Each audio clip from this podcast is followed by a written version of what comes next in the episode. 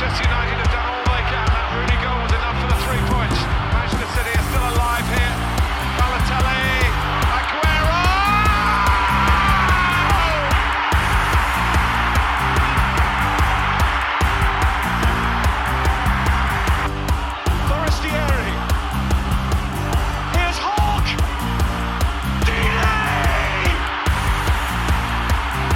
Einen wunderschönen guten Tag und herzlich willkommen zu Radio England. Ich bin Leon Kaminski. Und ich bin Robin Held.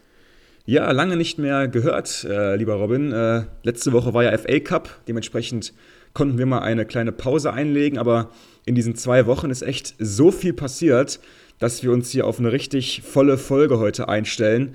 Ähm, wie geht's dir jetzt so mit diesem äh, fetten Fahrplan vor der Nase? Ja, ich freue mich auch wieder. Also jetzt zwei Wochen Pause, also dann ne, eine Woche Pause, aber sind ja insgesamt wieder 14 Tage um, seit wir das letzte Mal aufgenommen haben. Wir hatten den 31.01. Deadline Day im Wintertransferfenster. Also ich glaube, da ist viel passiert, was wir aufzuarbeiten haben, aber auch viel steht an. Also ich freue mich, ich habe Lust. Ja, perfekt. Und äh, mit so einem sehr interessanten Ding ging es auch direkt rein in diesen 22. Spieltag. Und zwar war das die Paarung äh, zwischen Everton und Arsenal. Und jetzt äh, fangen wir auch direkt an, ähm, hier so ein bisschen äh, off-topic äh, zu besprechen, weil es gab in unserer Abstinenz eine sehr, sehr spannende Entwicklung beim FC Everton. Wir hatten es ja in unserer letzten Folge auch schon vermutet, also alle, die das noch nicht wussten, wir hatten das schon auf dem Plan gehabt damals. Und zwar ist Sean Deitch nun auch offiziell als neuer Everton-Boss vorgestellt worden. Wir hatten damals schon gesagt, dass wir das für eine sehr gute Verpflichtung halten würden, eben aufgrund von Deitches äh, ja, Rekord in der Premier League, was er mit Burnley geschafft hat und auch einfach seine Erfahrung im Abstiegskampf. Und anscheinend haben die Everton-Bosse mal einen Blick in den Premier League Podcast Radio England reingeworfen, weil sie haben es dann auch ziemlich schnell nach unserer Folge äh, gemacht. Natürlich für uns auch ein bisschen ärgerlich, weil wir dann nicht direkt darauf reagieren konnten. Aber Sean Deitch, neuer Trainer beim FC Everton. Nicht mal ein Jahr nach seiner Entlassung bei Burnley. Deine Meinung? Ja, ich kann eigentlich nur wiederholen, was wir schon letzte Folge festgehalten haben. Ist eine super Entscheidung. Ich bin absoluter Fan. Ich glaube, wir beide mögen ihn auch einfach als Typen sehr gerne. Man schaut gerne seine Pressekonferenzen. Er hat, ich glaube, wir haben gesagt, über, knapp über zehn Jahre bei Burnley gearbeitet, dort einen hervorragenden Job gemacht. Und wenn der frei ist und du bist im Abstiegskampf, ist das für mich fast ein No-Brainer gewesen. Und deswegen, ja, entschuldigt das Eigenlob, aber ich glaube, da lagen wir endlich mal richtig. Übrigens auch mal sehr interessant, einen Blick nach unten, äh, nach unten zu werfen, weil Burnley ist dann ja abgestiegen, nachdem man Deitch entlassen hatte. Aber da ist ja dann Vincent Company neuer Trainer geworden. Und der ist mittlerweile so gut bei Burnley, dass die ganz klar auf dem Weg sind wieder zurück in die Premier League. Und Company hat, hat auch den äh, Stil von Burnley komplett geändert zu einem offensiven Team. Also auch sehr spannend, wenn wir dann Burnley wahrscheinlich im nächsten Jahr wieder in der Premier League sehen. Aber jetzt eben zurück zu Deitch. Sein, ähm, ja, seine Zahlen als Burnley-Trainer, die lesen sich eigentlich fast sogar überschaubar. Hat 258 Spiele gecoacht in der Premier League bisher, 72 gewonnen, 118 verloren und auch über 100 Tore mehr kassiert als geschossen. Das sind eben nicht die besten Zahlen, aber mit diesem äh, kleinen Budget von Burnley und auch mit so einem kleinen Verein so Großes zu erreichen und die wirklich auch nach Europa geführt zu haben, das war eben ein Wahnsinnsjob. Und deswegen halte ich das auch für eine absolut richtige ähm, Verpflichtung hier von Everton. Fast die erste seit keine Ahnung, drei, vier Trainern. Also die letzten vier Trainer haben, haben, haben für mich alle nicht gepasst nach Everton. Und Deitch ist so der erste, finde ich, der jetzt diese ähm, Zeit bricht und endlich mal jemand, der zum Verein auch passt. 100 Prozent. Ich glaube, da gehen wir beide d'accord. Lass uns vielleicht mal direkt in die Aufstellung von Everton springen, weil da gibt es ja auch zwei alte Bekannte, auf die sich Sondage wirklich freuen kann. Einmal McNeil und Tarkowski, die beide unter ihm bei Burnley eben schon aufgelaufen sind und äh, ein bisschen vielleicht bei der Eingewöhnung helfen können. Sonst ist das eigentlich von der Formation und vom Personal her sehr ähnlich zu dem, was Lampard letzte Zeit aufgeboten hat. 4-5-1, drei extrem eklige, kompakt stehende Sechser. Diesmal wieder Ducouré, Gouillet und Onana. Vorne Kevin Lewin. Du hast über außen ein bisschen Tempo, aber jetzt auch nicht die ganz großen Qualitätsspieler mit links Iwobi, rechts McNeil. Also bei der rein formalen Taktik hat er nicht so viel geändert. Vielleicht mal einen kurzen Ausblick von dir, unabhängig von diesem Spiel. Glaubst du, dass da ein großer Wandel auch auf dem Spielfeld stattfinden wird? Sehen wir jetzt äh, irgendwie ein ganz neues Everton oder wird das weiterhin kämpferisch sein, defensiv und kompakt? Also ich glaube, Sean Dyche wusste ganz genau, was er für eine Mannschaft bekommt, wie er mit der Mannschaft spielen kann. Und ich denke, wir werden auch wirklich eine Sean Dyche-Mannschaft sehen. Das heißt wirklich kompakt, defensiv, wahnsinnig gut organisiert, eine richtig gute Struktur gegen den Ball und dann eben offensiv so ein bisschen, ja, Kick-and-Rush-mäßig, vielleicht äh, Calvert-Lewin wieder deutlich mehr als Zielspieler einbinden, äh, mehr Flanken in den Strafraum, halt mehr lange Bälle, was ja auch eigentlich immer Evertons Identität war. Ich denke, darauf können sich die Everton-Fans freuen. Ähm, jetzt mal hier so äh, direkt zu diesem Spiel. Jetzt kommst du halt zu einem neuen Verein als Sean Deich. Du kennst die Spieler überhaupt nicht gut und überhaupt nicht lange. Du hast vielleicht ein, zwei Mal trainiert und dann spielst du gegen den Tabellenersten der auf einem absoluten Höhenflug ist und wirklich gerade die Mannschaft der Saison. Findest du das als erste Aufgabe einfach nur furchtbar und extrem undankbar oder vielleicht sogar perfekt, weil du halt nichts verlieren kannst in dem Spiel? Mm, ich glaube, es ist wirklich das Erste, was du gesagt hast. Es ist unendlich bescheiden, so einen Gegner am Anfang zu haben, weil du halt Gefahr läufst, dass du sofort mit so einem richtigen Dämpfer und Tiefschlag startest, wenn du einfach gegen Gegner spielst wie Arsenal, die so viel Qualität und Form zum gleichen Zeitpunkt im Moment aufbieten können. Da kannst du auch mal 4-0 rutschen gehen und dann, wenn du als neuer Trainer kommst, neuer Schwung, du willst deine Taktik, deine Spielidee übermitteln und dann hast du so ein Erlebnis am Anfang, das kann dir ja schon fast das Genick brechen. Deswegen finde ich das an sich extrem undankbar. Und diese Floskel irgendwie, da können wir nur gewinnen und da spielen wir ohne Druck auf. Ich, ähm, ja, ganz ehrlich, ich glaube, da wollen sich manchmal dann auch die Leute das ein bisschen schönreden. ich glaube, so einfach ist es nicht. Für mich eine brutal schwierige Aufgabe und deswegen auch eine gute Überleitung, weil lass uns auch einmal schauen, was bei Arsenal so passiert. Die haben ja einfach einen unfassbaren Lauf, haben auch die Aufstellung fast gar nicht verändert. Hinten weiterhin mit Gabriel Saliba, die Innenverteidigung, die wir kennen, und vorne natürlich die vier Leute, die in Gala-Form spielen seit Wochen. Das sind Oedegaard, Gabriel Martinelli, Nketia und Saka auf rechts. Da kannst du einfach nicht viel gegen sagen. Arteta im großen Unterschied zu City und Pep behält einfach bei dieser Elf immer die gleichen Personalien auf dem Platz und das läuft deswegen im Vorhinein eine brutal schwierige Aufgabe für Sondage. Ja, auf jeden Fall. Übrigens noch eine sehr schöne Nachricht für alle Gunners-Fans.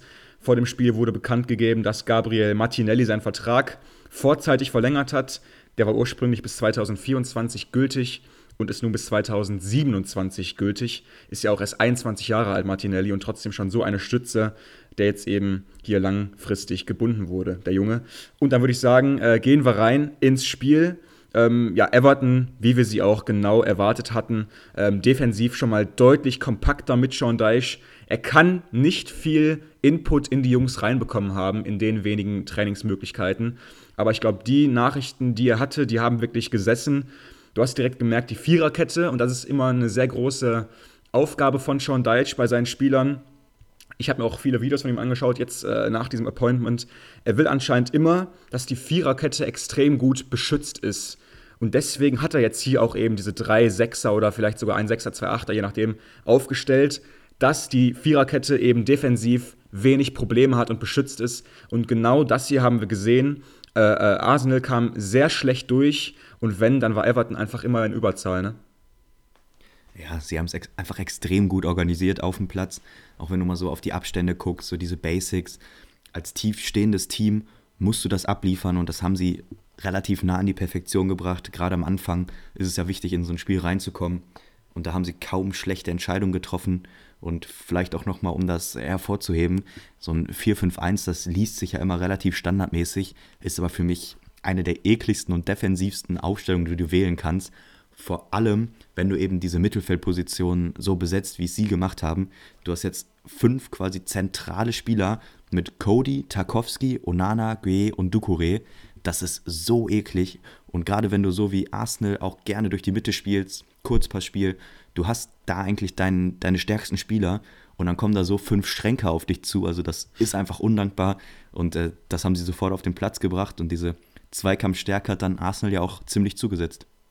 Ja, das hat sie. Und dann gab es eben in der ersten Halbzeit noch keine Tore zu vermelden auf beiden Seiten. Und ähm, dann gab es zuerst in der zweiten Halbzeit einen Doppelwechsel von Mikel Arteta hat dann Jorginho und Trossard gebracht, also zwei Neuzugänge mit einem Wechsel. Ganz kurz zur Struktur dieser Folge. Wir machen zuerst den Spieltag und danach machen wir so ein kleines extra Transfersegment, weil wir uns da doch einiges noch von der Seele quatschen müssen, was Transfers angeht. Aber hier bringt er eben die zwei Neuzugänge, über die, über die wir nachher auch noch mal ein bisschen ausführlicher sprechen wollen. Aber Everton kommt dann und macht das 1 zu 0. Ganz klassisch, Eckball, Tarkowski hinten am zweiten Pfosten, wird nicht gut genug bewacht hat dann auch eine sehr gute Körperkraft, die er einsetzt und dann steht es auf einmal 1-0 und Everton nimmt hier ähm, die Führung in die Hand. Ja, absolut. Und irgendwie passt es auch super ins Bild, dass es dann ausgerechnet Tarkowski ist, der ja die gemeinsame Burnley-Vergangenheit hat mit dem neuen Everton-Coach. Also irgendwie doch alles sehr nach Drehbuch. Und ich finde auch, wenn man sich so einen Abstiegskandidaten skizziert, wenn du dir ein Sondage-Team so ausmalst, dann ist das nun mal genau das. Zweikampfstark, tiefstehend und bei Standards gefährlich. Und wenn du dann so kompakt stehst und vorne ab und zu eine reinfällt, sammelst du einfach deine Punkte. Und ich finde, gerade diese Basics haben sie unfassbar gut auf den Platz gebracht. Kommen dann hier auch zum Treffer, ist natürlich immer ein bisschen glücklich. Haben jetzt Arsenal nicht an die Wand gespielt.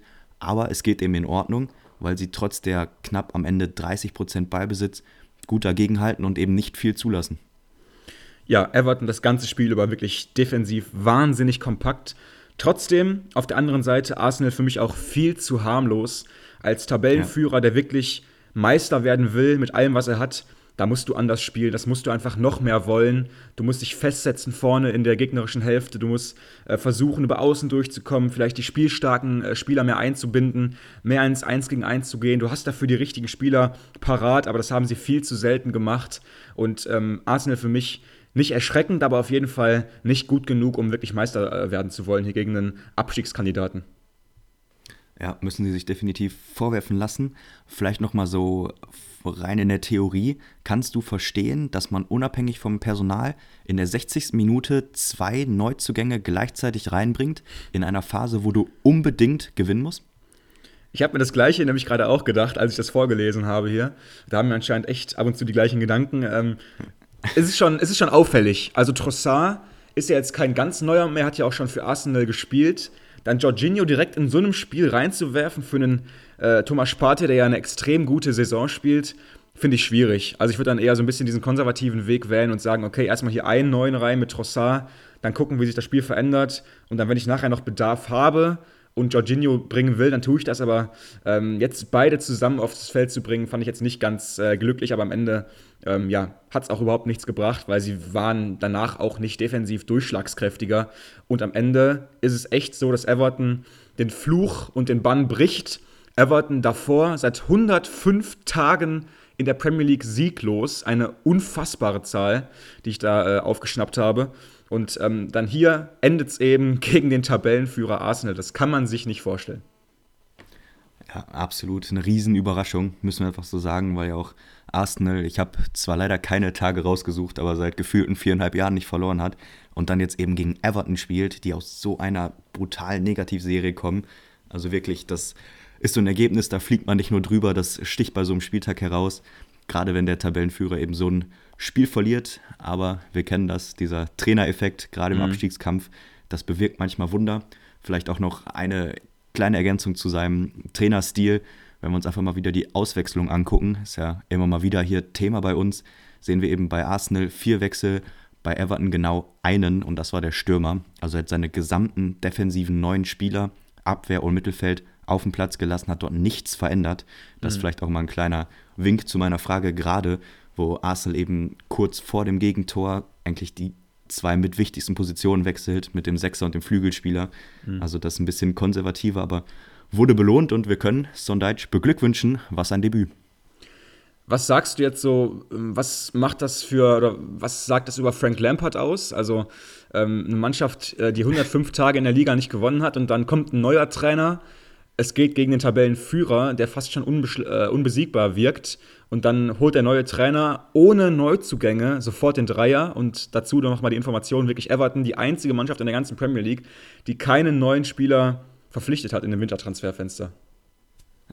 Ja, also erstmal irre Statistik. Ähm, ich finde, das äh, da darf man gar nicht so drüber gehen, dass es nur einen einzigen Premier League Club gibt, der sich nicht im Winter verstärkt hat. Also wenn ich mich so zurückerinnere, oder auch Bundesliga, dann war das normal, dass nur zwei, drei Teams aktiv geworden sind. Aber die Zeiten sind anscheinend vorbei, vor allem in der Premier League. Also was da noch abgegangen ist, was noch später in der Folge kommt, einfach irre.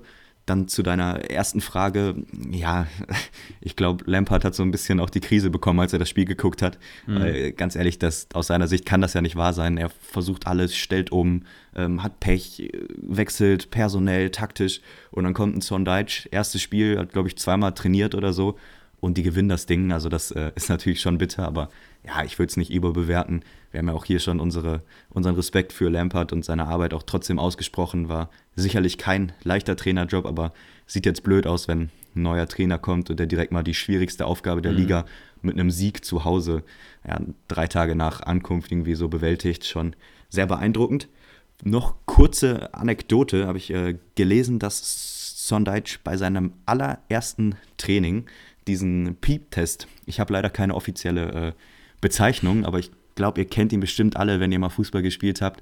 Ganz klassisch in der Vorbereitung, zwei Linien, kurze Sprints und dann musst du in dem Intervall der Pieptöne, die immer kürzer werden, von einer Linie zur anderen rennen. Also ein klassischer Fitnesstest. Ähm, diese Spielfitness soll damit abgebildet werden und natürlich sehr ungewöhnlich, das mitten in der Saison zu machen, aber zeigt auch, ähm, mit Sondage geht es an die Basics und da geht es auch um die Fitness. Ja, auch eine andere Sache, die ich noch gehört habe, ähm, die so ein bisschen mehr nach Sean Deitch noch klang, dass er wohl jetzt auch im Training eine Schienbeinschonerpflicht eingeführt hat. ja, unglaublich. Ja.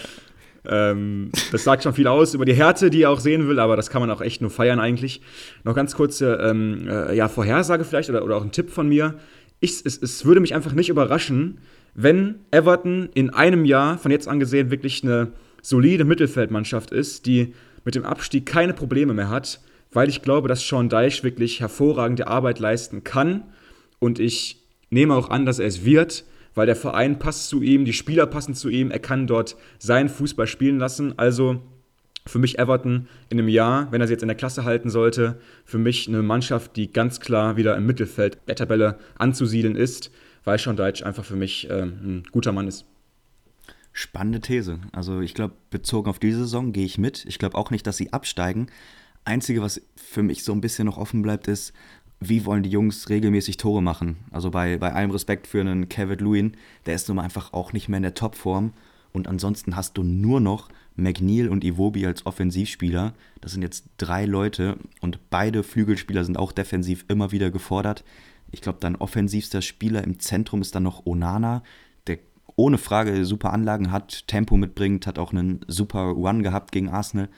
Aber das ist ja jetzt keine Offensivpower. Also mhm. ich, mir fehlt einfach noch die Vorstellungskraft, wie die in den nächsten 15, 20 Spielen auf ihre Tore kommen wollen. Das ist für mich so das einzige Fragezeichen, was noch bleibt. Nee, da sehe ich auch wirklich einen ganz, ganz großen Managementfehler ähm, des Everton-Vorstands und vor allem auch von Farhad Mashiri. Sie hätten Lampard schon vor Wochen feuern müssen und ähm, dann hätten sie einfach äh, Deitch deutlich früher reinbekommen. Dann war das Transferfenster noch offen. Sie hätten ähm, Anthony Gordon früher verkaufen können, eben mit einem neuen Trainer schon an der Seitenlinie, der dann wiederum neue Spieler hätte reinbekommen können, um vielleicht auch schon mal so offensiv ein bisschen vorzubauen. Das sind eben Managementfehler, an denen du nachher auch dann scheitern kannst als Trainer. Aber jetzt eben mal schauen, wie es weitergeht mit Everton. Ja, hatte jetzt eben einen großen Fokus hier dieses Spiel bei uns. Everton schlägt also den Tabellenführer Arsenal mit 1 zu 0 in dem ersten Spiel von Sean Deitsch. Nächstes Spiel, bevor wir dann zu unserem Transfer-Talk kommen, ist das Spitzenspiel zwischen den Spurs und Man City. Ja, ähm, es gibt wohl kaum eine Mannschaft, gegen die Pep Guardiola und Man City in den letzten Jahren so viele Probleme hatten wie gegen die Spurs. Jetzt mussten sie also noch auswärts ran, hier auch heute gegen die Spurs die ja nicht den besten Lauf haben. Das letzte Ligaspiel konnten sie zwar gewinnen, noch bei Fulham 1-0, aber trotzdem die Frustration gerade bei den Spurs-Fans und auch das Transferfenster, das war irgendwie nicht ganz so ideal, obwohl sie da wirklich tätig geworden sind. Und jetzt geht es dann eben hier gegen Man City, die ja auch einige Schläge auf dem Transfermarkt hinnehmen mussten. Dazu noch später mehr, aber trotzdem wieder mal eine sehr spannende Ausgangssituation hier. Total. Und wenn Tottenham gegen City spielt, das ist einfach noch so eine Begegnung, da habe ich richtig Bock, mich vor den Fernseher zu setzen. Ich weiß nicht, ob es dir genauso geht, aber das ist einfach ein Spitzenspiel und wenn dann noch Conte und Pep die Trainer der beiden Teams sind, ja, auch wenn äh, Conte ja aus äh, Gründen nicht dabei sein konnte, äh, trotzdem einfach ein mhm. Riesenduell. Plus, ich muss sagen, ich habe das erste Mal Mitleid mit den Menschen, die diese äh, Startaufstellungen prognostizieren müssen. Weil wenn ich diesen Spielerbogen von City vor so einem Spiel sehen würde, ganz ehrlich, du hast ja keine Ahnung, wie die auflaufen. Also ob das jetzt eine Dreierkette ist, Viererkette, mit Luis hast du einen Spieler, der kann Sechser, Zehner, links hinten, rechts hinten spielen. Ake zuletzt immer links hinten, diesmal Innenverteidigung. Also da die äh, Formation zu tippen oder vorauszusagen, äh, wirklich ein Ding der Unmöglichkeit. Deswegen soll das auch hier jetzt ganz kurz Thema sein, weil es einfach spannend ist. Ähm, laut Nachbericht war es dann sowas wie ein 4-4-2 mit äh, Luis eben links hinten, Ake und Akanji in der Innenverteidigung, Walker rechts, dann zwei in der Mitte. Nicht De Bruyne, der saß nur auf der Bank. Da stattdessen haben gespielt Bernardo Silva und Rodri. Links Grealish, rechts Mares, die Flügelzeilinge, die sich zuletzt so ein bisschen wieder mehr in den Fokus schieben konnte. Und dann, Überraschung, Doppelspitze, Haaland und Alvarez, die äh, beiden Neuzugänge aus dem Sommer, beide in der Startelf und wie gesagt kein De Bruyne. Also doch schon auch Überraschung, sowohl in der Formation als auch im Personal. Ja, sehr überraschend, dass vor allem dann Haaland und Alvarez zusammenstürmen sollten. Ich glaube, Alvarez hat so ein bisschen um Haaland herumgespielt. Das gibt es ja häufig.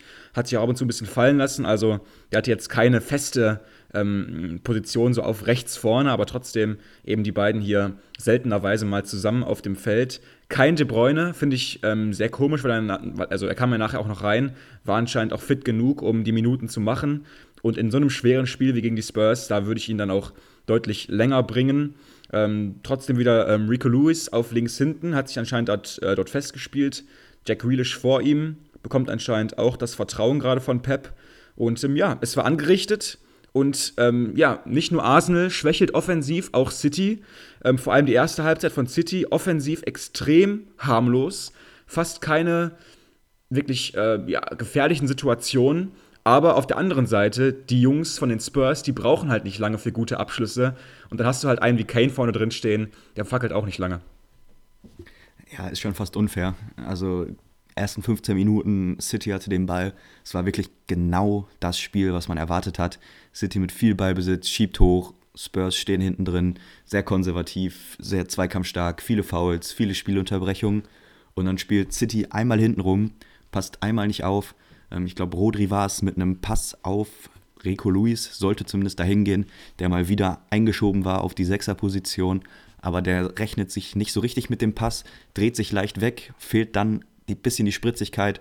Heubeck geht dazwischen, 20 Meter vom Tor dieser Ballgewinn, legt rüber zu Kane und der eiskalt und natürlich trifft er dann aus so einer Position. Mhm. Und nach 15 Minuten, erster Angriff, steht es 1-0 Tottenham und es ist irgendwie genau das Sinnbild für alle Partien, die Guardiola bei den Spurs auswärts hat. Das ist einfach sein Fußball und es wird sofort bestraft. Ganz, ganz unnötiger Fehler auch. Müssen wir, finde ich, über Rodri und Luis reden.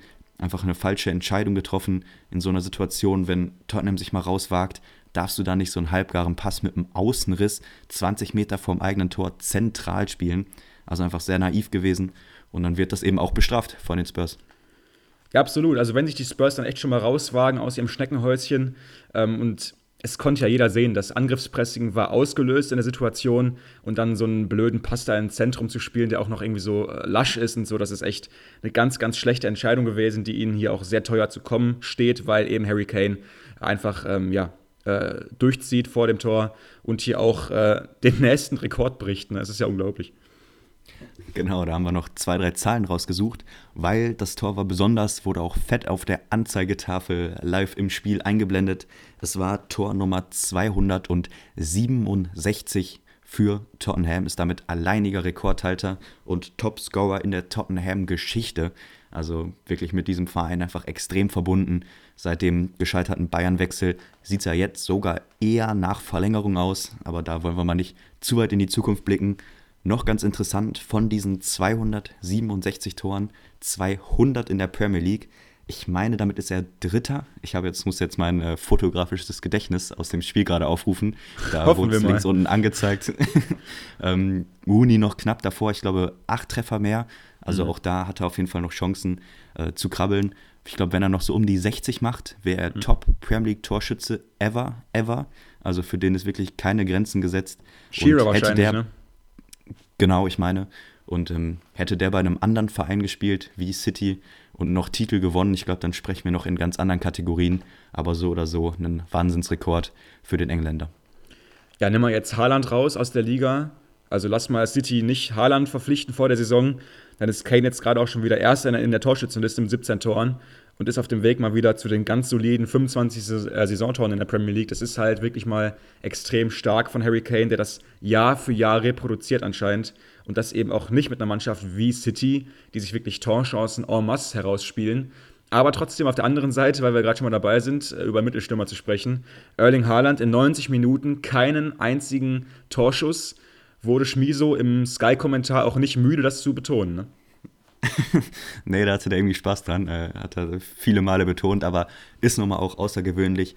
Gerade in der ersten Halbzeit, äh, wo wir noch so ein bisschen besprechungsmäßig gerade rumdümpeln, kam einfach nicht viel. Also es gibt jetzt nicht viele Highlights, die wir noch erzählen können. Vor allem nicht von Haaland. Wirklich komplett abgemeldet. Gerade Romero mit, ich weiß nicht, an die 90% Zweikampfquote. Also gefühlt, was der gemacht hat, war wirklich unfassbar einzige Mal, dass City so richtig gefährlich geworden ist in der ersten Halbzeit, war da noch ein Lattenkracher von Mares, der ja auch im äh, Hinspiel der entscheidende Mann auf Seiten der Citizens war. Aber dann fehlt einfach ein bisschen, fehlt das Glück und es geht mit 1 zu 0 in die Kabine. Und so richtig was geändert hat sich eben nicht. Nee, hat sich nicht. Also äh, dann kam irgendwann auch De Bruyne im zweiten Durchgang und dann gab es echt so eine richtige Drangphase. Also du hast gemerkt, ähm, das macht was mit denen, wenn der Mann auf dem Feld steht er hat das Spiel sofort so an sich gerissen, hat versucht, äh, Angriffe zu initiieren, kam in der 59. für Riyad Mahrez. Und danach hatten sie auch echt drei, vier gute Torchancen, aber sie haben eben das Tor nicht gemacht. Tottenham hält diese Phase durch. Und es ist dann ja auch mal ähm, ja, sehr widerstandsfähig von den Spurs, nicht einzuknicken in der Phase, ne? Absolut, da haben sie einfach super dagegen gehalten, extrem diszipliniert.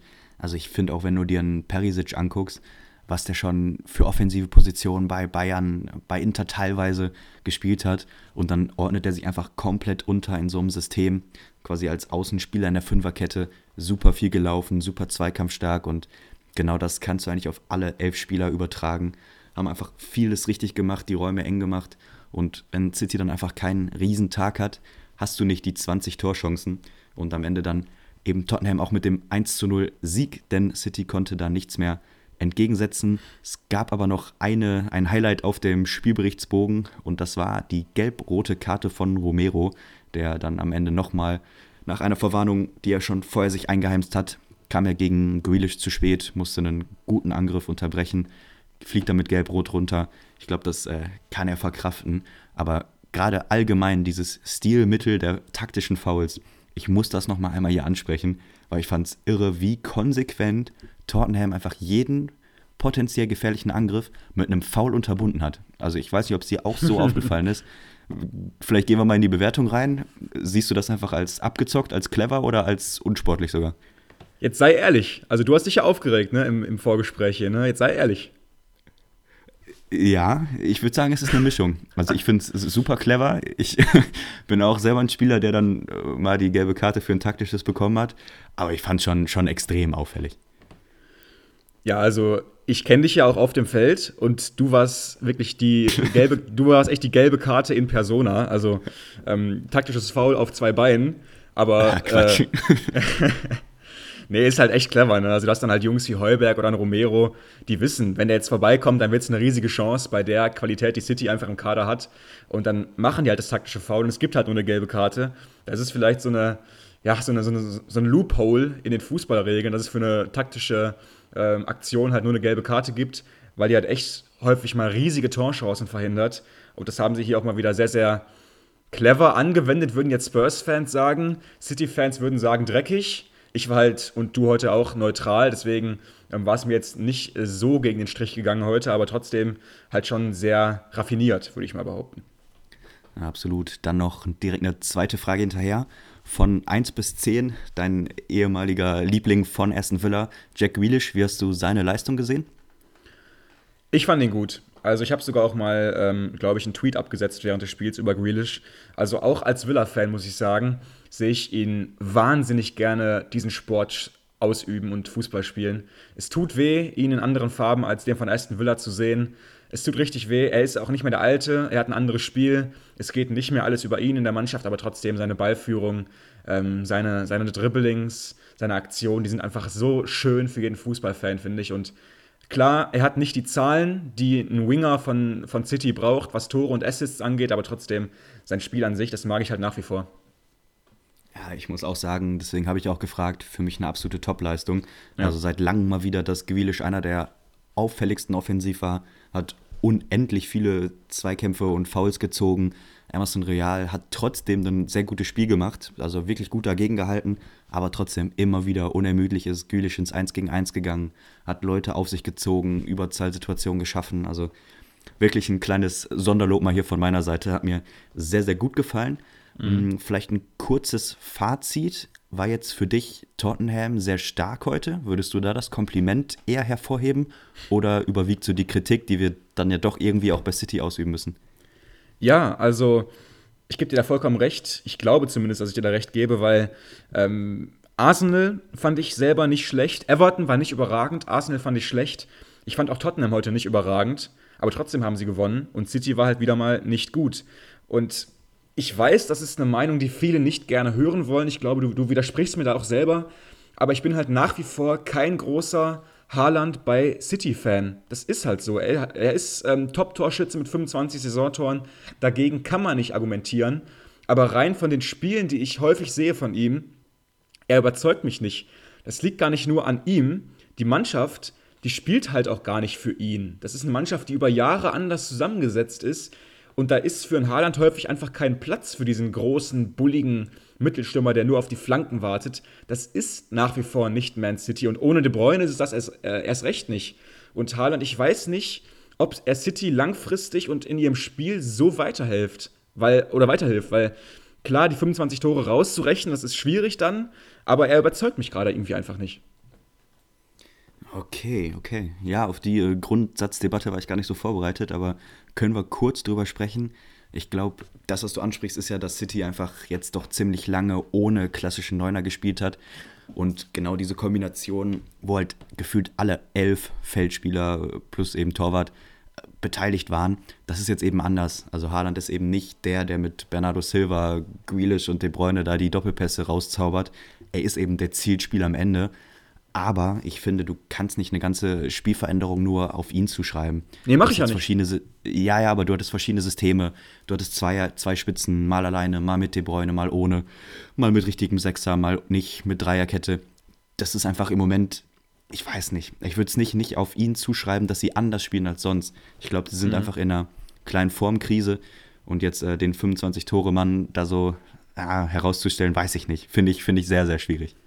Anderes Ding, andere These. Ich würde jetzt einfach mal einen Transfer ein bisschen vorweggreifen, auch wenn es gegen deinen Ordnungsdrang geht. Aber trotzdem, okay. äh, Joao Cancelo ist gegangen von Man City und hat sich jetzt Bayern München angeschlossen, leihweise mit einer ziemlich hohen Kaufoption. Wir wollten es erst nachher machen, aber trotzdem jetzt gerade passt es einfach zu gut. Viele meinen in der City-Kabine, das stimmt irgendwas nicht. Ein so verdienter Spieler wie Joao Cancelo will von heute auf morgen unbedingt weg, will unbedingt einfach nur raus äh, aus der City-Kabine, mit der er so erfolgreich war, wo er wirklich einen riesigen Part hatte an, äh, am Erfolg. Er hat wirklich häufig Weltklasse-Leistungen gezeigt, war für mich der beste Außenverteidiger der Welt, zeitweise zumindest. Hat auch eine ganz neue Komponente reingebracht. Dieses unfassbar gute Offensivspiel, diese Flanken häufig auch fast so ein bisschen Sechser gewesen. Das war eben alles Joao Cancelo bei Man City und dann will er einfach so weg aus der Kabine. Ähm, und viele meinen ja generell, es stimmt gerade einfach was nicht in diesem Kader. Ähm, gehst du d'accord oder meinst du, das ist ein bisschen zu waghalsig, wie ja, die These hier? Ich würde es ein bisschen trennen. Also für mich sind das zwei Geschichten. Also erstmal ja, ich bin auch aus allen Wolken gefallen. Also als der Transfer sich irgendwie angebahnt hat, das ging ja dann super schnell. Ich konnte es überhaupt nicht glauben. Ich habe nicht verstanden, warum City den abgibt. Dann warum eine Laie, dann mit 70 Millionen Kaufoptionen, was ja irgendwie äh, doch dann ziemlich viel ist für Bayern. Also irgendwie so von vorne bis hinten hat das für mich einfach keinen Sinn ergeben. Also, was macht man? Ich habe ein bisschen versucht, mich reinzulesen. Was war passiert? Also Fakt ist, nach der WM, nach der Winter-WM, hatte Joao Cancelo eine Formdelle, glaube ich, von zehn Partien nur drei absolviert. Er hat einfach ähm, nicht auf seiner Lieblingsposition gespielt, weil Walker rechts hinten doch relativ gesetzt ist. Das ist natürlich ein Thema, was jetzt schon sehr lange ist. Immer wieder links hinten gespielt, Außenrissflanke, Signature Move und so weiter. Wir kennen die Geschichte, aber das war eh schon was, was ihm immer so ein bisschen quer im Bauch lag.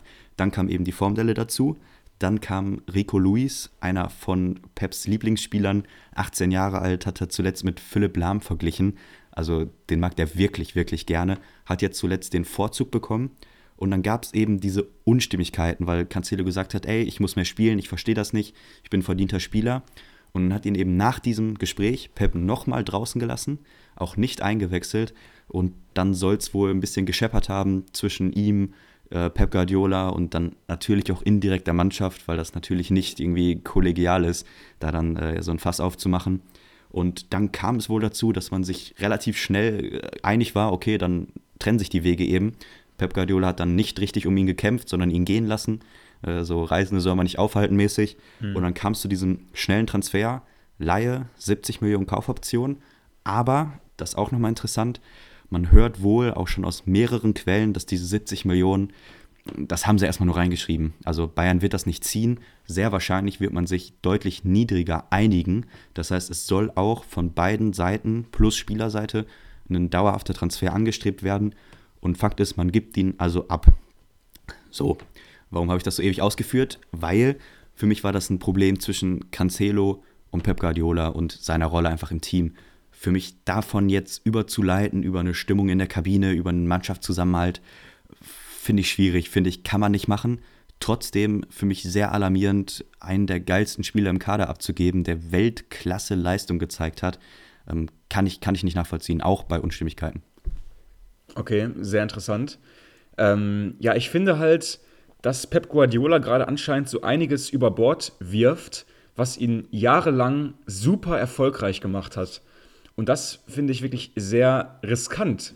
Es kann nachher aufgehen, dann sagen wir, bester Trainer der ganzen Welt, er hat alles richtig gemacht, Fingerspitzengefühl und so weiter. Es kann nachher aber auch in die Hose gehen. Und das ist es ja ab und zu auch schon mal bei, bei Pep Guardiola mit großen Entscheidungen, mit risikoreichen Entscheidungen. Dann sagen wir nachher alle, ja, er ist einfach ab und zu ein bisschen eigen in seiner Entscheidungsfindung. Und im Moment sehe ich das hier auch, weil Cancelo war für mich wirklich absolut, absolut integral für das City-Spiel unter Pep er hat es wirklich verkörpert wie fast kein anderer, auch seine Spielphilosophie und den abzugeben wegen so ein paar Streitereien und einem sehr, sehr frischen neuen Linksverteidiger. Also das halte ich für verfrüht. Und Rico Lewis mag ein Talent sein, ein großes Talent, aber trotzdem würde ich heute immer noch Cancelo 100 Mal von 100 Möglichkeiten vor Rico Lewis spielen lassen. Ja, gehe ich mit. Also für mich auch Rico Lewis ein Weltklasse-Talent und von seinen Anlagen her, wie er jetzt schon auch in so einem Spiel die Bälle an sich zieht, das ist Weltklasse. Aber, eben großes Aber, wir haben jetzt eine Viererkette mit Luis, Ake, Akanji und Walker. Äh, Walker mal ausgeklammert, ist da eben keiner dabei, wo du denkst so, yo, die spielen auf jeden Fall im besten Team der Welt gerade. Das ist einfach qualitativ bei allem Respekt. Akanji für mich ein Riesentransfer, Ake verbessert, wie gesagt, Luis super Talent aber die sind einfach nicht auf diesem Weltklasse-Level, noch nicht. Und dann ist das eben schon ziemlich viel. Und wenn du dann einen Cancelo raustust, ein Diaz war jetzt viel verletzt, dann ist das defensiv einfach nicht richtig sattelfest und dann kassierst du so Tore wie heute, verlierst du mhm. Punkte wie heute und dann wird es mit Champions League und Liga vielleicht auch mit den Titeln sehr schwierig. Ja, auf jeden Fall. Und ähm, es bleibt dieses komische Gefühl bei mir, dass da irgendwas in der City-Kabine nicht stimmt. Ähm, wir werden sehen, wie es weitergeht, aber trotzdem heute verlieren sie eben auch dieses Auswärtsspiel hier mit 1 zu 0, können also nicht aufschließen auf Arsenal, sind weiterhin fünf Punkte hinter den Gunners, Wahnsinn, ne? hätten die heute gewonnen, wären es nur noch zwei Punkte gewesen. Andersherum, hätte Arsenal gestern gewonnen, dann wären das acht Punkte gewesen, bei einem Spiel weniger. Also da oben, da ist alles möglich, deswegen kommen die ganzen Prognosen, das, das lassen wir heute einfach mal. Heute mal keine Zeit, um sich zu blamieren. Ich würde sagen, wir gehen dann ganz schnell mal in den Ergebnisüberblick über, bevor wir dann gleich äh, einmal zu unserem Transfer-Part kommen. Und ähm, den Anfang hat gemacht an diesem Spieltag das London Derby zwischen Chelsea und Fulham. Die haben sich 0 zu 0 getrennt bei dem Debüt von Enzo Fernandes. Alles weitere dazu gleich. Everton schlägt Arsenal mit 1 zu 0. Brighton schlägt Bournemouth ebenfalls mit 1 zu 0 im Südküstenduell. Manchester United setzt den Höhenflug fort und schlägt Crystal Palace mit 2 zu 1. Ich denke, dazu können wir noch ein paar Takte verlieren. Da gab es nämlich ähm, nachher auch noch eine sehr, sehr unschöne Szene und zwar einen Platzverweis von Casemiro nach einem sehr, sehr harten Griff gegen den Hals von äh, Will Hughes. Das sah echt nicht so nett aus. Aber trotzdem drei Punkte für Erik Ten. Genau, und am Ende trotzdem verdient. Sie setzen ihren wirklich guten Lauf fort. Und ähm, ja, gerade Bruno Fernandes wieder stark gewesen. Wichhorst in der Startausstellung. Wir haben das ja am Anfang noch ein bisschen belächelt. Aber Ten Hag wollte jemanden, den er kennt, mit dem er sich gut versteht und den hat er bekommen. Und Wichhorst bekommt eben die Minuten und zahlt es auch zurück. Vielleicht noch eine kleine Randinformation. Es gab jetzt auch wieder Sancho im Kader. Er wurde auch, zwar nicht in diesem Spiel, aber davor schon mal eingewechselt und man, es gab wieder ein Lächeln und das scheint wieder alles in eine sehr gute Richtung zu laufen.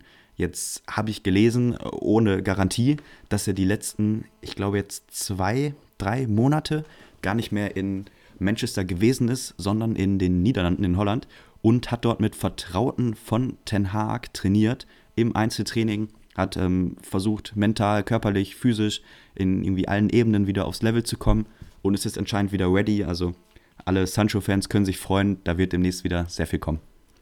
Auf jeden Fall. Ähm, hier gewinnt also United gegen Crystal Palace mit 2 zu 1. Brentford schlägt Southampton mit 3 zu 0.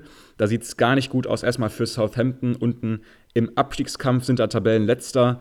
Und Nathan Jones wählte auch zunehmend unglückliche Worte, sage ich mal, in seinen Pressekonferenzen. Hier auch wieder sehr unglücklich aufgetreten.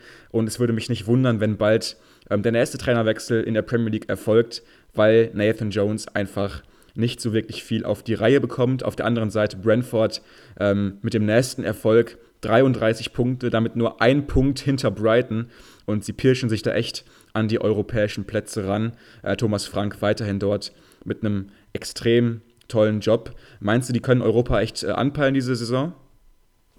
Ich würde sagen, ja. Also ich bin ein Riesenfan. Ich gebe auch hier gerne nochmal zu Protokoll, dass Mitoma, der Siegtorschütze, einer meiner Lieblingsspieler ist in der Premier League. Einfach, was sie da immer wieder ähm, neu herausbringen, ist einfach herausragend. Sie sind jetzt wieder im Caicedo-Poker, ist auch ein kleiner Ich meinte Brentford eigentlich wieder. jetzt. Ach, Brentford, ich dachte, wir sind noch bei Diggins. Okay. Ich habe Brighton, hab Brighton erwähnt gehabt, aber ich war noch bei Brentford, das stimmt. Ja, okay, okay, dann äh, natürlich genau. meiner. Ja. Ähm, ja. da bin ich weniger euphorisch. Äh, okay. Muss ich vielleicht ein bisschen bremsen. Ich glaube nicht, dass sie das halten können. Trotzdem äh, werden wir auch nicht müde zu sagen, Riesenkompliment, Thomas Frank, die Mannschaft, äh, großes Kino. Ja, auf jeden Fall. Äh, die Wolves schlagen Liverpool mit 3 zu 0. Das wäre normalerweise natürlich Grund genug gewesen für uns, das hier ganz ausführlich zu besprechen, aber wir haben uns vorher gesagt, hey, wir haben einfach gerade nichts Neues zu sagen über Liverpool, über die Probleme, die Jürgen Klopp hat. Ähm, lass uns das einfach irgendwie nicht so lange heute wieder mal äh, thematisieren weil wir haben unseren Senf zu Liverpool dazugegeben und wir wollen auch nicht jede Woche und jede Folge das Gleiche sagen. Defensiv extrem instabil. Bei den ersten beiden Toren habe ich mich echt gegruselt über die Defensivleistung, vor allem der Innenverteidiger Gomez und Martip. Offensiv auch wenig glücklich. Äh, Nunez vergibt wahnsinnig viel, Salah ist nicht richtig drin und verlieren hier also vollkommen verdient, auch in der Höhe gegen die Wolves mit 3 zu 0. Genau, wir wollen es ganz kurz halten. Das wird sicherlich in den nächsten Wochen nochmal ausführlicher sein. Aber im Moment können wir einfach sagen, es läuft alles gegen sie. Keiner ist in Form, kaum Lichtblicke. Sie hatten hinten auch noch Pech. Also das Ding von Martip, das war auch einfach ja, sehr, sehr unglücklich. Dann, sie kassieren Tore nach Standards. Sie sind immer zu spät dran. Einen Bajcetic in der Mitte. Auch hier wieder großen Respekt vor seinem Talent und seinem Potenzial, aber einfach noch nicht auf der Höhe. Deswegen Gesamtpaket Liverpool ist wirklich, wirklich zum Haare raufen im Moment. Ja, und ähm, man hofft für Jürgen Klopp, dass dort der Geduldsfaden nicht reißt, auch wenn Europa im Moment immer weiter aus dem Ziel äh, ja, gerät. Aston Villa unterliegt Leicester City mit 4 zu 2. Sehr, sehr harter Tag für mich. Newcastle trennt sich von West Ham mit 1 zu 1. Mir ist aufgefallen, Newcastle die letzten Wochen lassen viele Punkte liegen. Ne? Die meisten Spiele unentschieden gespielt jetzt. Ja, schon. Glaubst du, da ist, ist eine Serie in Sicht? Glaubst du, sie schmieren so ein bisschen ab, tabellenmäßig? Ja, sieht fast so aus. Also ähm, vom Tabellenplatz her jetzt nicht so, aber die Punkte, die werden halt liegen gelassen. Und von unten kommen ja auch immer mehr Teams nach. United drückt, ähm, wer weiß, wer da noch so alles ähm, drückt. Die Spurs gewinnen heute auch. Also das sieht echt nicht gut aus, gerade für Eddie Howe. Sie verlieren halt nicht, aber offensiv sind sie auch nicht mehr so durchschlagskräftig. Und wer weiß, vielleicht patzt Newcastle ja noch auf der Zielgeraden der Saison. Wer nicht gepatzt hat, das war Nottingham Forest. Die schlagen nämlich Leeds United mit 1 zu 0. Und ich habe mittlerweile immer schlechtere Gefühle für Leeds und Jesse March. Ich mag ihre Arbeit, ich mag die Philosophie, ich mag auch seine Art, ähm, das alles offensiv anzugehen, aber sie sind einfach nicht sattelfest genug und verlieren hier gegen Nottingham mit 1 zu 0. Jesse March und Leeds, ah, das ist brenzlig mittlerweile, oder? Ja, vielleicht für alle, die die Tabelle gerade nicht vorliegen haben. Sie sind jetzt mit 18 Punkten 17 haben zwar noch ein Spiel weniger als alle Konkurrenten um sie rum, aber sie sind punktgleich mit Everton, die 18. sind, haben nur einen Punkt mehr als Bournemouth, die auf dem vorletzten Platz stehen. Ist zwar noch alles eng, selbst Leicester ist noch mit in der Verlosung, aber die Form spricht gegen sie und ja, ich stimme dir zu, ist äh, langsam sind die äh, Sorgen doch berechtigt. Ja. Und im letzten Spiel des Spieltags schlagen die Spurs Man City mit 1 zu 0. Ähm, Spieler des Spieltags, willst du anfangen oder wie machen wir das? Äh, kann ich gerne machen. Äh, mach okay. mal ganz schnell. Ich habe mal wieder eine, eine, Novum. Ich nehme einen Spieler, der mit Rot vom Platz geflogen ist. Ist trotzdem okay. mein Spieler des Spieltags. Ich nehme Romero. Für mich unfassbar, was der wegverteidigt hat. Hat nur gute Entscheidungen getroffen. Super eklig. Haaland fast in Manndeckung genommen. Ähm, für mhm. mich trotzdem Spieler des Spiels gewesen, auch wenn das am Ende natürlich äh, mit einer roten Karte nicht perfekt geendet ist.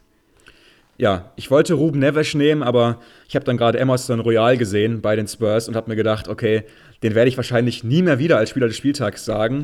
Deswegen die Chance nutzen, ja. solange es noch geht.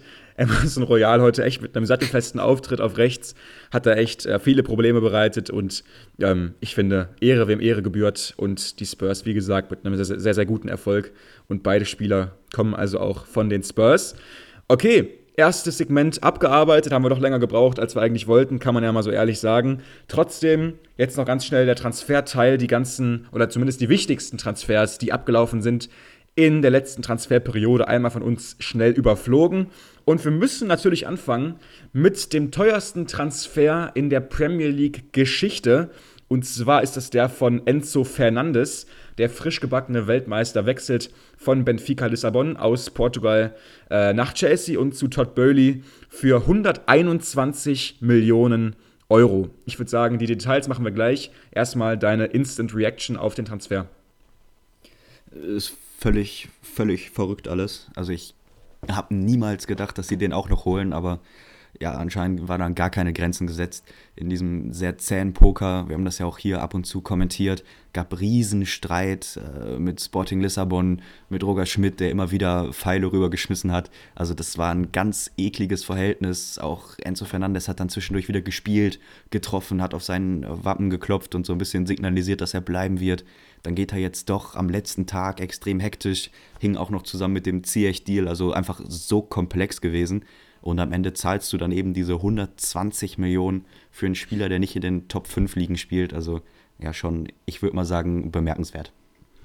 Ist äh, 22 erst und hat auch wieder natürlich einen extrem langen äh, Vertrag bekommen. Wie soll es auch anders sein? Ganz spannend. Benfica hat für ihn schon 2022, 2023 äh, 44 Millionen Euro an River Plate überwiesen. Ähm, ja, also im, im letzten Sommer quasi erst. Natürlich eine extrem hohe Summe damals auch schon für einen unbekannten Argentinier, aber hat sich jetzt eben gelohnt, dieses Investment und machen jetzt in ein bisschen mehr als einem halben Jahr äh, ja, einen Gewinn von 80 Millionen. Äh, deutlich äh, stattlich auf jeden Fall diese Summe. Ähm, ganz interessant fand ich jetzt auch noch, dass Chelsea 121 Millionen überwiesen hat nach Portugal und nicht 120 Millionen. obwohl es doch die Ausstiegsklausel gab von 120 Millionen. Was war denn da los? Und zwar hat Chelsea anscheinend absichtlich mehr bezahlt, als die Ausstiegsklausel besagt hätte, weil bei Ausstiegsklauseln ist es so, da muss dann nämlich die ganze Summe sofort auf einen Schlag bezahlt werden. Das wollte Todd Böhli aber nicht, aus offensichtlichen Gründen. Hat dann also gesagt, wir bezahlen euch mehr und dafür splitten wir jetzt die Summe so auf, wie wir es gerne möchten. Und ähm, anscheinend ist es jetzt so, dass sie wohl instant jetzt 30 Millionen plus ein bisschen mehr bezahlt haben und dann den Rest über die nächsten Jahre immer weiter aufstückeln. Wieder mal buchhalterisch eine sehr interessante Methode. Ja, ich muss sagen, irgendwie respektiere ich das schon wieder. Ich musste ein bisschen schmunzeln, als man wieder solche Berichte gelesen hat. Irgendwas in mir findet das äh, witzig und äh, mhm. cool, aber ist natürlich, kannst du nicht richtig ernst nehmen. Also wie die die Regeln beugen. Auch diese langen Vertragslaufzeiten, habe ich gelesen, sind es jetzt dabei, das zu verbieten, einfach weil es ja. jetzt so offensichtlich vorgemacht wurde. Ähm, Nochmal ganz kurz, es geht darum, dass man eben eine hohe Ablöse über die Vertragslaufzeit abschreiben kann und umso länger die Vertragslaufzeit, desto kleiner der Betrag, der in den Büchern dann eben auftaucht und du kannst das Ganze damit sehr gut verteilen und das ist eben auch jetzt wieder so ein bisschen der Hintergrund bei diesen 121 Millionen. Also da ja, machen die schon wirklich kreative Deals und deswegen wohl anscheinend noch nicht so eklatant im Widerspruch zum Financial Fairplay, dass da irgendwelche konkreten Konsequenzen jetzt schon kommen. Kann natürlich noch passieren, aber ähm, ja, wir halten euch auf dem Laufenden. Auf jeden Fall sehr spannend, was da so in der Buchhaltung alles sich ausgedacht wird. Ähm, Nochmal ganz kurze Story, äh, mich würde sowas auch immer nerven. Ich habe natürlich Benfica Lissabon gemeint und nicht, nicht Sporting, ähm, war meiner. Ja, ähm, trotzdem fand ich auch ganz interessant und zwar nach exklusiven Talksport-Informationen aus England war es wohl auf keinen Fall so, dass jetzt irgendwie Todd Bowley alle Transfers so entschieden hätte und ich will den, deswegen kaufe ich den. Nein, nein, das Team von Graham Potter war in jedem Transfer anscheinend involviert. Wie gesagt, nach Talksport Informationen. Mehr noch, ähm, Graham Potter wollte wohl auch all diese Spieler wirklich aktiv haben und Todd Burley hat da jetzt nicht irgendwie so einfach gesagt, ich kaufe die alle. Ähm, seit Todd Burley übernommen hat, sind es jetzt 18 Spieler, die er gekauft hat und dafür hat er 600 äh, Millionen Pfund ausgegeben. Natürlich eine unfassbare Zahl. Ich glaube, Chelsea allein in, diesem Zeitraum hat mehr ausgegeben als die Top 4 Ligen in Europa zusammen. Also ein Verein, der mehr ausgibt als vier Ligen. Das ist natürlich äh, unfassbar. Aber anscheinend hatte man wohl die Ansicht, wieder nach Talksport-Informationen, dass der Kader einen kompletten Umbruch braucht und man eben nicht zögern wollte mit diesem Umbruch, jetzt alles ähm, quasi geschafft hat, was man sich vorgenommen hatte und wohl jetzt auch diesen Umbruch für geregelt empfindet. Das heißt, ähm, keine Ausreden mehr demnächst bei Chelsea. Todd Burley hat ein Checkbuch geöffnet, hat gesagt, ich gebe euch jetzt, was ihr haben wollt, sei es, was es kostet, ist egal. Und ähm, anscheinend sind sie jetzt zufrieden mit ihrem Business und haben jetzt anscheinend den Umbruch, den sie wollten, vollzogen. Hoffentlich. Also irgendwann äh, müssen sie auch einen Punkt hintermachen. Kunku kommt ja auch noch dazu. Also ich glaube, da wird die große Herausforderung sein, das irgendwie zu moderieren, Ablösen zu generieren, um auch irgendwie wieder die äh, Buchhaltung das ins Gleichgewicht zu bekommen. Sie sind einfach darauf angewiesen, dass da auch Summen überwiesen werden. Sie müssen gucken, dass es funktioniert. Der Ziyech-Verkauf nach PSG hat ja nicht funktioniert. Ähm, das schon mal vorneweg. Auch Harvards wurde ab und zu mal mit einem Abgang in Verbindung gebracht, ist jetzt aber immer noch bei Chelsea und auch in der Startelf. Also das könnte noch von Dauer sein, aber irgendwie alles doch sehr, sehr skurril, was da so auf dem Transfermarkt gemacht wird. Okay, Chelsea, wie gesagt, haken wir jetzt ähm, mal ab. Wir kommen nachher nochmal so indirekt auf sie zu sprechen, aber mit den Transfers, die sie aktiv getätigt haben, war es das. Ähm, sehr spannende Sache war auch der Wechsel von Anthony Gordon nach Newcastle, also hin zum Champions League-Aspiranten weg vom FC Everton. Das war noch vor der Verpflichtung von Sean Deitch als neuer Trainer. Kostet Newcastle um, umgerechnet 45 Millionen Euro plus 5 Millionen mögliche Boni, also circa 50 Millionen. Schon eine extrem hohe Summe für einen Spieler, der mich jetzt nie so wahnsinnig vom Hocker gehauen hat. Es, ja, es gab mal Zeiten, da haben wir ihn ja auch regelmäßig sehr gelobt, aber die sind echt schon lange vorbei. Hat jetzt für mich sehr enttäuscht die letzten Monate. Und dass sie für den jetzt echt noch 45 Millionen Pfund bekommen haben, ist schon kein schlechtes Business, auch wenn sie das Geld jetzt eben nicht mehr investieren konnten. Genau, er hat ja noch Chelsea einen Korb gegeben, da ist Newcastle, ähm, nicht Newcastle, Everton natürlich hart geblieben. Da gab es ja auch schon sehr lange und zähe Transferverhandlungen. Und jetzt wagt er trotzdem den Schritt zum größeren Verein. Ich würde es nicht ganz so pessimistisch sehen. Ich bin trotzdem noch Gordon-Fan mit seiner Geschwindigkeit, mit dieser Unbekümmertheit, mit der er ja auch wirklich auf sich aufmerksam gemacht hat. Also ich glaube, das könnte ein guter Fit sein, auch wenn natürlich mit Son Maxima, Almiron und jetzt Gordon da schon sehr viel auch auf den Flügeln rumläuft. Ja, auf jeden Fall. Ähm, wir machen es einfach jetzt im Schnelldurchlauf, würde ich sagen. Uns läuft die Zeit buchstäblich davon. Ähm, Marcel Sabitzer, sehr, sehr spannende Geschichte, geht zu Manchester United. Habe ich auch nicht kommen gesehen, wenn ich ehrlich bin. Ist ausgeliehen, äh, eben von Bayern München und soll jetzt, äh, ja, Eindruck machen in diesem halben Jahr und vielleicht kaufen sie ihn dann fest im Sommer, keine Ahnung. Ist auch schon 28, hat noch vielleicht einen großen Vertrag bei einem Top-Club und Man United ist jetzt kein schlechter ähm, Verein, um das zu machen. Ähm, dort reagiert man eben auf den Ausfall von Christian Eriksen und verpflichtet eigentlich einen relativ ähnlichen Spielertypen jetzt. Ja, riecht doch ein bisschen nach Rangnick, oder? Also ja. Bundesliga-Transfer mit RB-Vergangenheit. Nein, aber ist äh, sicherlich eine gute Ergänzung. Hat bei Bayern auf Top-Niveau trainiert, wenig gespielt, aber trotzdem, was er theoretisch kann und an Potenzial hat, ist, glaube ich, außer Debatte. Deswegen kann das in jedem Fall Sinn machen.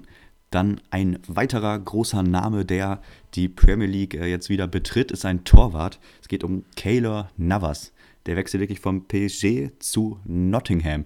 War wieder so eine mhm. Kategorie, habe ich nicht geglaubt, als ich es gelesen habe. Äh, irrer Transfer, aber er hatte nun mal kein, kein Cockpit, wo er so richtig im Tor einen Stammplatz bekommt. Und dann hat Nottingham anscheinend äh, Nägel mit Köpfen gemacht und ihn verpflichtet. Ja, auf jeden Fall. Äh, natürlich ähm, ein glorreicher Torwart, immer wieder äh, schön gewesen, ihn damals bei Real zu sehen. Hat ja auch unfassbar viel mit ihnen gewonnen. Und jetzt bei Nottingham wollte man eben nochmal nachlegen auf dieser, auf dieser Torwartposition, weil Dean Henderson äh, eben länger ausfällt und man da eben doch noch eine richtige Nummer 1 verpflichten wollte. Finde ich auch sehr weise, dann nochmal auf den Leihmarkt äh, zu gehen und jetzt nicht nochmal irgendwie für 25 Millionen Torwart zu kaufen. Deswegen ähm, guter Move, aber jetzt halt Kayla Navas im Tor von Nottingham Forest zu sehen, das ist schon sehr, sehr weird, ne? Ja, irgendwie surreal. Erinnert ein bisschen mehr an den Karrieremodus auf der Playstation als ja. an echte Transfers. Aber ja, ist so passiert und schauen wir mal, ob er direkt wieder so Leistungen wie damals bei Real abliefern kann. Wir werden es für euch zusammenfassen und berichten. Dann lass uns noch einmal kurz zu Arsenal schwenken. Wir hatten ja schon die Martinelli-Verlängerung. Ja. Jorginho auch angerissen. Trotzdem vielleicht nochmal einen Kommentar zu dir. Sie waren ja lange an Caicedo dran, angeblich auch Richtung 60, 70 Millionen geboten, haben ihn dann nicht bekommen, Abstand genommen, das Angebot nicht nochmal erhöht, sondern bei Jorginho zugeschlagen, der wohl Wunschspieler und ja eigentlich nur wegen Ateta gekommen ist. Ja, genau. Also ist wohl Ateta Wunschspieler seit längerem schon gewesen. Hat wohl auch ähm, schon häufige Anfragen gegeben von Ateta in Richtung Jorginho. Kommt jetzt also bis ähm, Sommer 2024, also Vertrag über anderthalb Jahre. Kostet so 12 Millionen ähm, und ist halt schon eine tolle Verstärkung. Ne? So in der Saisonmitte, du bist im Meisterschaftskampf oben drin, dann holst du einfach mal einen Jorginho, der wirklich schon alles gewonnen hat, ähm, ja auch Champions League-Sieger geworden äh, mit Chelsea und wird dann auch eben eingewechselt im ersten Spiel, was jetzt nicht so super gelaufen ist, aber trotzdem langfristig ist es schon ein sehr, sehr schlauer Wechsel von Arsenal. Total. Für die Breite des Kaders macht das extrem viel Sinn und du sparst dir einfach Riesengeld. Also was, wenn du jetzt einen Caicedo noch einen großen Vertrag gegeben hättest, dann ist das schon irgendwie eine sehr intelligente Zwischenlösung und ich glaube, da können sie sich nicht beschweren, auch wenn ich äh, viele auf Social Media Bilder gesehen habe, die dann doch sehr enttäuscht waren, dass es eben nicht Caicedo wurde, sondern nur Jorginho. Also da gibt es auch viele kritische Stimmen, die er wohl erst noch mhm. im Arsenal-Lager umstimmen muss. Aber ich bin ja auch, glaube ich, von seinen Fähigkeiten ziemlich überzeugt. Einfach als Dirigent mit seiner Passauswahl. Sehr, sehr gut, sehr intelligent und wir werden mal schauen, wie er sich schlägt und wie viel Einsatzzeit er bekommt, weil Shaka und Partey, da musst du auch erstmal vorbeikommen.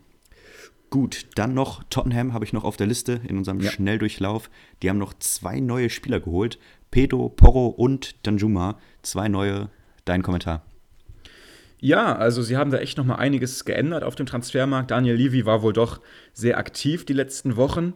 Ähm, Pedro Porro war ja echt ein längeres Transferziel, ähm, kann eben rechts spielen, wahrscheinlich dann rechter Außenverteidiger, in der Fünferkette eben auch rechter Wingback. und war echt, wie gesagt, ein längeres Transferziel. Erstmal jetzt ausgeliehen und dann mit einer ähm, ja, Kaufoption, beziehungsweise vielleicht sogar Kauf, äh, Kaufpflicht von Sporting Lissabon.